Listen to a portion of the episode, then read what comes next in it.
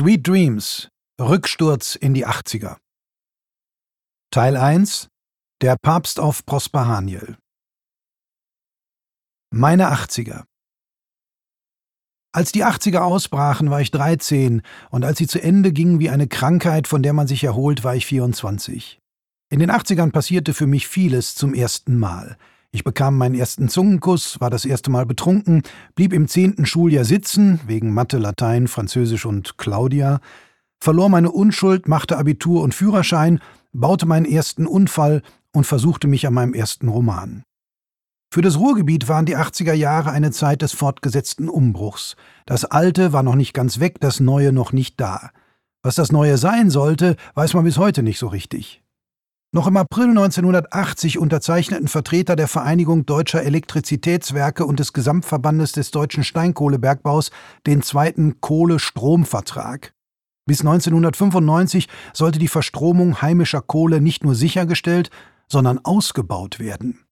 Die Mehrkosten der Wirtschaft, die auf die günstigere Importkohle verzichtete, sollten durch den sogenannten Kohlepfennig aufgefangen werden.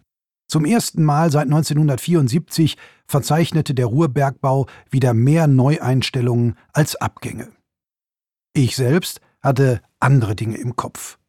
In Bochum, wo ich 1966 auf die Welt geworfen worden war, hatte die letzte Zeche 1973 geschlossen.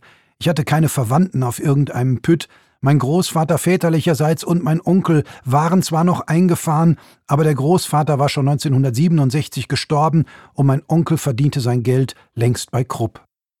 Mein Vater hatte sich als Elektriker selbstständig gemacht und ein paar Jahre lang daran geglaubt, dass alles besser werden würde, weshalb es bei uns zu Hause keine Eichenschrankwand im Stile des Gelsenkirchener Barock gab, auch keine Blümchentapete oder Linoleum auf dem Küchenboden sondern eine schwarz-weiße Wohnzimmertapete mit fast psychedelischem Muster, dazu eine weiße Ledergarnitur und ein hochmodernes Schrankensemble mit Vitrine, schwarzen Türen und stahlfarbenen, senkrechten Streben.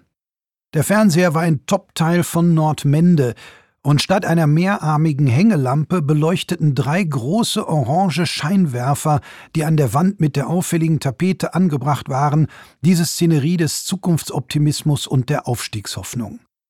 Im Korridor, woanders auch gern auf der Diele, stand eine wuchtige, mehrteilige Stereoanlage auf weißen Regalbrettern, an der Wand hing ein Kasten, wieder in Orange, mit Knöpfen und Lämpchen, von wo mein Vater die in der Küche sowie dem Wohn- und Schlafzimmer verteilten Kleinlautsprecher ansteuern konnte.